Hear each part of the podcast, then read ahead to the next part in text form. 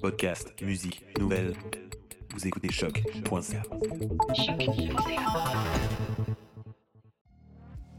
Bienvenue sur Trajectoire, l'émission balado sur la recherche et création de la Faculté des arts de l'Université du Québec à Montréal. Dans cet épisode, nous recevrons Véronique Lacroix, étudiante au doctorat en histoire de l'art et récipiendaire de la bourse Luc d'Iberville-Moreau en 2021. Depuis Paris, où elle réalise une co-tutelle, elle a échangé avec sa directrice de recherche, Valérie Angenot, égyptologue et professeure au département d'histoire de l'art.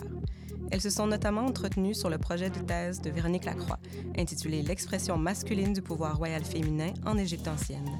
On les écoute. Euh, bonjour Véronique, on se parle aujourd'hui euh, à plusieurs milliers de kilomètres de distance, hein, puisque tu te trouves à Paris et que je me trouve à Montréal. Donc pour te présenter un petit peu, euh, tu t'appelles Véronique Lacroix et tu es la lauréate 2021 de la bourse Luc d'Iberville-Moreau, qui est une bourse doctorale dans le domaine de l'histoire des arts décoratifs, du design, de l'architecture, qui te permettent de faire une co-tutelle. Alors, on va un petit peu euh, discuter ensemble aujourd'hui. On va un petit peu parler de, ta thèse et notamment de ta co-tutelle. J'aimerais bien justement t'entendre euh, sur ces deux sujets-là. Euh, tu es parti à Paris en co-tutelle pour une thèse qui est intitulée L'expression masculine du pouvoir royal féminin en Égypte ancienne parce que tu es égyptologue, en tout cas tu comptes le devenir, tu comptes obtenir un diplôme en égyptologie. Et donc, j'aimerais vraiment bien t'entendre nous parler un petit peu de ton domaine d'études, de ton sujet de thèse en un premier temps, et puis de la raison pour laquelle tu te trouves actuellement à Paris et pour laquelle tu as choisi euh, de faire une co-tutelle. On va peut-être commencer dans l'ordre et je vais te demander bah, de nous parler un petit peu de ton sujet de thèse et de nous parler un petit peu de ce qui t'a amené à ce sujet de thèse. Donc, euh, mon sujet de thèse vient vraiment de mon étude, pour, mon intérêt pour euh, les études féminines. Donc, pour moi, c'est un peu une continuité avec mon sujet de mémoire où je m'intéressais au mariage diplomatique des pharaons pendant le Nouvel Empire, mais plus spécifiquement au rôle de ces femmes-là étrangères une fois qu'elles étaient arrivées en Égypte.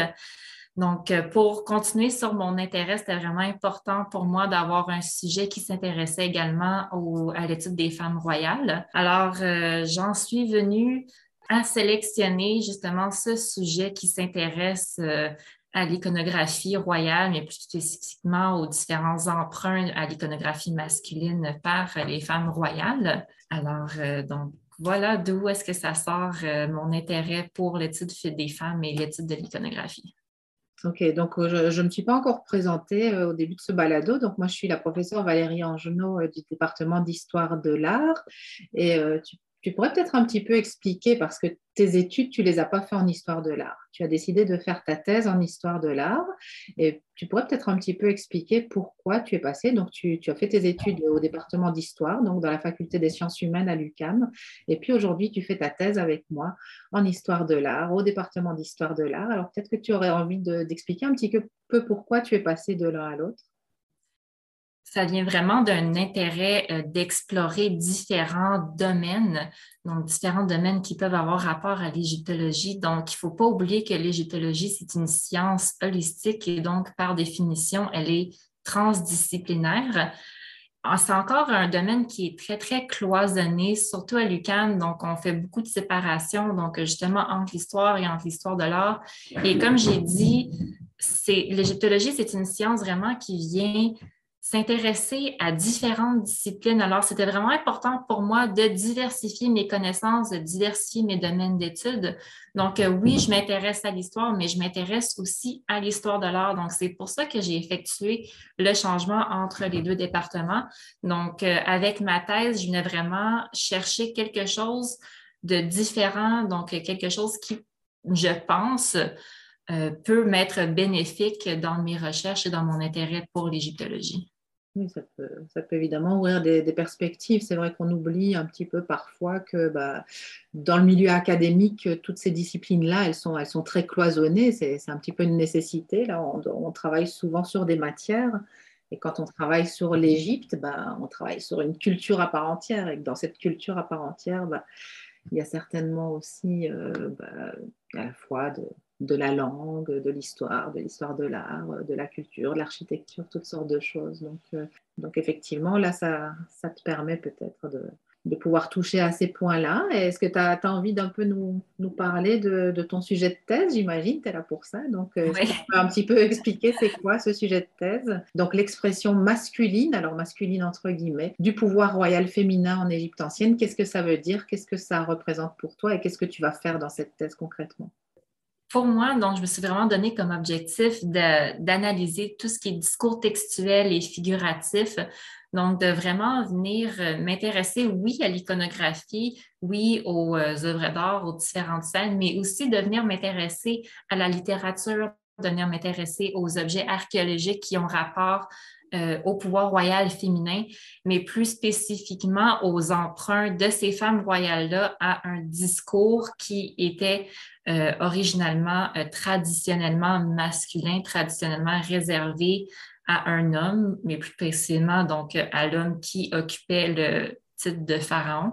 Alors, je veux vraiment venir m'intéresser à tous ces différents aspects-là de comment le pouvoir royal féminin pouvait venir fonctionner au Nouvel Empire jusqu'à la 26e dynastie. Donc, de voir comment est-ce que ça a évolué à travers cette période-là, mais de voir aussi comment ce pouvoir-là venait s'exprimer autant à travers les images, l'iconographie, mais aussi à travers les objets de la vie quotidienne, les objets rituels ou même encore la littérature, les textes funéraires, les textes religieux. Donc, euh, de voir un peu comment est-ce que tout ça s'imbrique l'un avec l'autre et euh, vient euh, s'échanger, si on veut. Parce que quand, tu parles de femmes royales, euh, tu, parles vraiment de, de de, femmes qui sont au, pouvoir, ou de quel genre de femmes tu parles? Donc, quand je parle de femmes royales, pour moi, c'est quelque chose qui vient euh, englober toutes les femmes qui avaient attrait justement à l'institution pharaonique. Donc, oui, des pharaons, donc comme la reine Hatshepsut, je pense que c'est euh, la, figure euh, pharaonique féminine la plus connue, si on veut, mais aussi euh, des reines, donc des épouses de Pharaon. Donc, on a des, épouses de Pharaon qui ont pris une place très, très importante. Donc, je, parle, je pense principalement à la reine Ier euh, de la 17e dynastie ou encore à l'épouse d'Amenhotep III, la reine Tilly.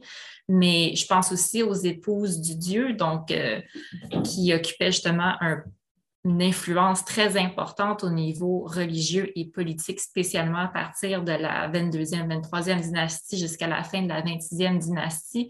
Donc, vraiment, quand je, je parle de femmes royales, je parle vraiment de tout l'ensemble de ces femmes-là qui avaient une influence politique, et une influence quelconque sur le pouvoir royal institutionnel en Égypte. On entend dans ce que tu dis que ça, relie vraiment les domaines à la fois de, la propagande, de l'histoire, euh, des, écrits, mais aussi de, de l'histoire de l'art, plusieurs aspects. Quel est, euh, quel est est-ce qu'il y a un but ultime? Est-ce qu'il y a un agenda caché? Comme ça dans, le choix de ton sujet. Je veux dire, dans, dans quel but est-ce que tu vas précisément te concentrer sur euh, les représentations féminines? Est-ce qu'il y a un rapport particulier au masculin-féminin dans les images d'art et la propagande? Justement, tu as, dit qu'il n'y avait pas eu énormément de femmes au pouvoir euh, dans la royauté égyptienne. Donc, euh, quel est ce rapport masculin-féminin? Et, une question peut-être que tout le monde va se poser, c'est est-ce que ta thèse, elle s'inscrit particulièrement dans les études de genre ou pas du tout? Ou quelle, est, quelle est ton approche justement d'un point de vue méthodologique de, de, cette thématique-là? Donc, euh, c'est d'ailleurs mon approche méthodologique, c'est aussi une des raisons pour lesquelles j'ai décidé de si on veut, transférer au département d'histoire de l'art pour ma thèse. Donc, euh, je vais m'intéresser beaucoup à la sémiotique parce que je pense que c'est un outil qui est vraiment très adapté pour ma recherche. Donc, euh, il y a différentes représentations sociales des genres et c'est des représentations qui sont très sémiotisées dans diverses cultures, notamment dans la culture de l'Égypte ancienne. Dans ma thèse, dans ma recherche, je veux vraiment venir abattre les schémas anachroniques euh, féminins versus masculins qui sont très présents encore dans les études. Un, exemple qui, me vient particulièrement à l'esprit, c'est la façon dont on se représente euh, les, images de la pharaone Hatshepsut. Donc, euh, il y a beaucoup de gens qui vont venir penser que parce qu'elle elle incluait des éléments du discours euh, iconographique masculin, donc différents éléments du vêtement, ou même des fois qu'elle se faisait représenter complètement en homme. Donc, il y a beaucoup de personnes qui viennent à se dire, ah, oh, ben, cette pharaone-là, c'était la première travestie de l'histoire. Bon, pour plusieurs raisons qu'on est, que je pas, sur lesquelles je ne vais pas m'attarder ici parce qu'on pourrait faire un podcast complet juste sur ces raisons-là. Bon, c'est de toute évidence, euh, ce n'était pas une travestie et c'est une représentation complètement fausse qu'on a de cette pharaon-là. Donc, euh, ma recherche, c'est vraiment de venir redéfinir comment est-ce qu'on voyait le genre en Égypte ancienne. Donc, il faut encore vraiment venir nuancer tout ce qui est féminin, tout ce qui est féminin, comment est-ce qu'on perçoit euh, qu'est-ce qu'on entend quand on dit que quelque chose est masculin, qu'est-ce qu'on entend quand on dit que quelque chose est féminin. C'est d'ailleurs pourquoi j'ai euh, trouvé pertinent et essentiel d'ajouter des guillemets dans mon type de, de thèse. Donc, c'est la représentation masculine, entre guillemets, parce que c'est quelque chose qui me reste encore à définir et c'est là justement où est-ce que je trouvais que la sémiotique était très importante. C'est quelque chose de pertinent, euh, c'est quelque chose que je vais employer pour vraiment venir analyser ces concepts-là de qu'est-ce qui est féminin et de qu'est-ce qui est masculin. C'est sûr que la sémiotique, je pense qu'elle pourra t'aider là-dedans. Hein. Évidemment, on s'est beaucoup parlé avant que tu décides de, de, te lancer dans cette thèse. On, s'est beaucoup parlé justement de l'apport potentiel de la sémiotique. Peut-être pour expliquer aux, personnes qui écoutent ce, podcast, c'est un, des aspects qui est, qui est soutenu au département d'histoire de l'art, c'est qu'il y a plusieurs orientations possibles et la sémiotique en fait partie. Et euh, c'est notamment moi qui, donne les, cours de, de sémiotique de l'art. Donc moi, évidemment, je suis convaincue, hein, la sémiotique, elle ne peut que t'aider à essayer de comprendre toutes les nuances qui peuvent, qui peuvent y avoir euh, entre ces questions de masculinité, de féminité, qui ne sont pas totalement anachroniques hein, dans le monde de l'égyptologie. Comme tu l'as dit, toutes ces questions-là sont très sémiotisées dans la culture. les, les, rôles sont très genrés. Et justement, une femme qui va accéder au pouvoir, elle va peut-être devoir justement aller puiser dans la sémiotique masculine pour se faire représenter. Donc, euh, j'imagine que c'est toutes ces questions-là que, tu vas, que tu vas affiner dans ta thèse. Oui, exactement. Donc, euh, je trouvais vraiment euh, essentiel de venir intégrer, comme tu disais, la sémiotique à ces analyses d'images-là pour vraiment arriver à déterminer quand on regarde une image de femme qui emprunte au discours iconographique masculin, est-ce que quand un Égyptien ancien voyait cette image-là, est-ce qu'il y avait le thème de pharaon, de roi qui lui venait à l'esprit? Et nous-mêmes, en tant que sémioticiens ou en tant que chercheurs, quand on regarde cette image-là, est-ce qu'on a encore une fois cette idée, ce thème de roi, de dirigeant qui nous vient à l'esprit? Si oui, pourquoi? Sinon, pourquoi? Donc, c'est vraiment euh, ça, je pense que, la sémiotique va pouvoir m'apporter dans mes recherches et dans euh, mes conclusions, si on veut pour passer peut-être un peu à ma, deuxième question, pourquoi as-tu décidé finalement de faire ta thèse en, co-tutelle? Et puis pourquoi, pourquoi être parti à Paris, peut-être dans une, deuxième question. Mais d'abord, pourquoi cette co-tutelle? Puisque tu as quand même bon, plusieurs possibilités. Lucas m'offre plusieurs possibilités en égyptologie, on l'a vu. Euh, il y en a au département d'histoire, il y en a au département d'histoire de l'art. Tu, tu voulais une approche sémiotique de ton sujet qui me paraît tout à fait pertinente. Alors pourquoi la co-tutelle?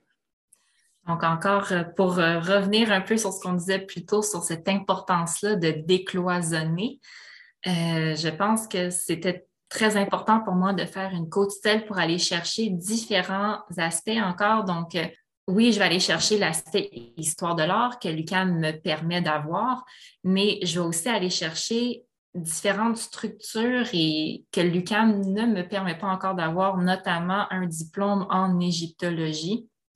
Et d'ailleurs, euh, je pense que c'est formidable qu'on a des bourses comme la bourse Luc d'Iberville-Moreau pour nous permettre de faire ces co-tutelles-là. Pourquoi avoir en particulier choisi la France? Donc, on ne l'a peut-être pas encore dit, mais donc tu vas faire euh, ta thèse en co-tutelle avec euh, Paris-Sorbonne, Sorbonne Université. pourquoi est-ce que tu as choisi la France, d'une part? Pourquoi est-ce que tu as choisi Paris? Et pourquoi la Sorbonne? Voilà, c'est trois questions supplémentaires. Donc, quand on pense à Paris, à la Sorbonne, donc c'est une université qui est très reconnue en égyptologie, qui est très prestigieuse, qui euh, offre aussi un bassin de savoir euh, un peu différent et un peu et définitivement complémentaire à ce que l'UQAM peut offrir, euh, notamment l'accès à quatre différentes bibliothèques, donc des, ressources bibliothécaires absolument incroyables. Donc, qui me permet vraiment d'approfondir mes recherches. Donc, euh, accès aussi à des séminaires, donc euh, différents séminaires euh, pour justement faire, donc accroître mon, mon, réseautage, faire du réseautage, mais aussi bénéficier de connaissances et de savoir d'un d'un personnel enseignant différent. Je pense notamment à mon directeur de thèse à la Sorbonne, donc M. Pierre Tallet, que j'ai d'ailleurs choisi euh, suite à la lecture de son livre sur euh, les reines d'Égypte, donc euh, son livre intitulé 12 reines d'Égypte. c'est d'ailleurs un des ouvrages qui m'a influencé sur mon intérêt pour les études des femmes en Égypte ancienne. Donc, malgré tout, M. Thalès n'est pas nécessairement un spécialiste des études féminines, mais il a pas encore de spécialistes en tant que tel sur les femmes en Égypte ancienne en Europe. Donc, les études du genre, les études féminines, c'est quelque chose qui n'est pas encore très présent en égyptologie en Europe. Ça s'en vient avec la relève, mais on n'a pas encore de spécialistes. Donc, euh, je pense que M. Tallet et euh, son livre sur les reines, c'est euh, le directeur qui m'apportait vraiment le plus de connaissances en lien avec mon sujet. Donc, voilà pourquoi la Sorbonne à Paris. Et alors justement, en parlant de recherche, qu'est-ce que tu fais exactement sur place? Qu'est-ce que Là, tu es à Paris, là, on est en train de se parler euh, à 5000 km de distance. Donc, qu'est-ce que tu as fait depuis, depuis quand tu es là et qu'est-ce que tu y fais?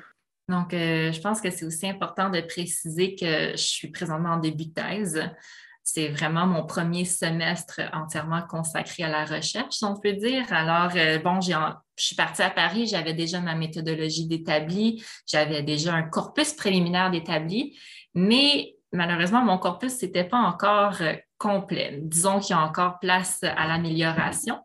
Alors, euh, mon premier séjour, c'est vraiment pour exploiter ces ressources bibliothécaires-là que j'ai à ma disposition pour étayer, élargir au maximum mon corpus documentaire pour euh, par la suite, euh, quand je reviens à Montréal, avoir euh, plus d'images, plus d'objets, plus de textes à étudier. Après, il y a l'expérience universitaire aussi, donc rencontrer d'autres collègues qui font des études similaires, rencontrer des personnes enseignantes, puis aussi s'insérer dans une culture aussi différente de la nôtre. Donc, c'est vraiment une expérience complète et enrichissante. Euh, merci en tout cas pour, euh, ton témoignage et pour l'explication un peu de ta trajectoire de thèse et de, de, ton travail. Merci beaucoup et puis bonne continuation à Paris. Merci beaucoup Valérie.